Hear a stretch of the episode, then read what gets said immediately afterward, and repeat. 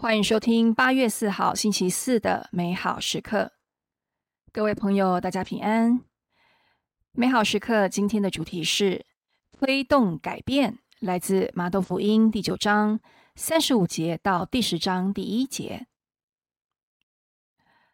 那时候，耶稣周游各城各村，在他们的会堂内施教，宣讲天国的福音，治好一切疾病、一切灾殃。他一见到群众，就对他们起了慈心，因为他们困苦流离，像没有牧人的羊。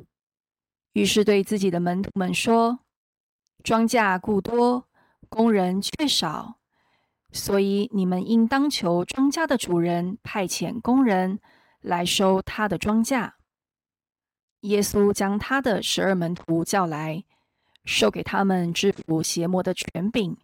可以驱逐邪魔，医治各种病症、各种疾苦。耶稣派遣这十二人，嘱咐他们说：“你们往以色列家迷失了的羊群那里去。你们在路上应宣讲说，天国临近了。病人你们要治好，死人你们要复活，癞病人你们要洁净，魔鬼你们要驱逐。”你们白白得来的，也要白白分施。你可曾在一个贫苦的国家看到搭纸箱为家在街上乞讨的家庭吗？或经过街友，闻到他们久未梳洗的臭味？你是否凝视一个被抛弃的小孩、老人、残障人士的眼神？看到他们心中的绝望，面对充满破碎、罪恶和丑陋的社会，你是否感到沮丧、不舒服，很想闭眼不见，宁可躲在自己舒适圈，假装那些社会问题都和自己无关？除了抱怨政府或福利单位没有效率，却什么也不做。福音中。耶稣周游各城各村，看到困苦流离的人，就对他们动了慈心，因此便开始行动，想给这些有需要的人带来安慰。也许有时候我们会怀疑一个人的努力到底能改善什么呢？但是耶稣没有因为自己只是一个人而屈服在无助感中，相反的。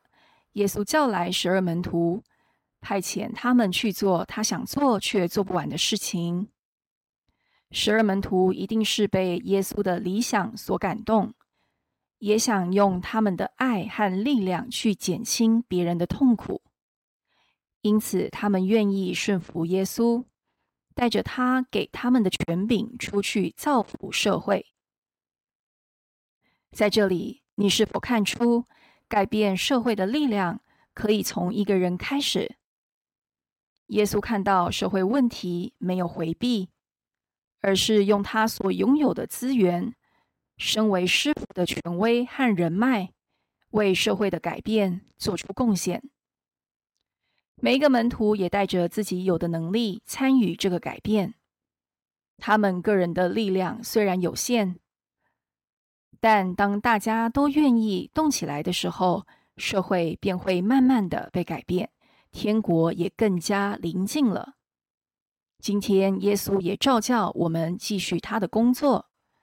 你愿意大方回应他吗？默想耶稣看见现在社会的问题，就对那些困苦流离的人动了慈心。在你的生活中，安排出时间去接触社会中不幸的人，并设法帮助他们。耶稣，请你告诉我要如何用我的资源，和你一起打造更美好的天国。阿门。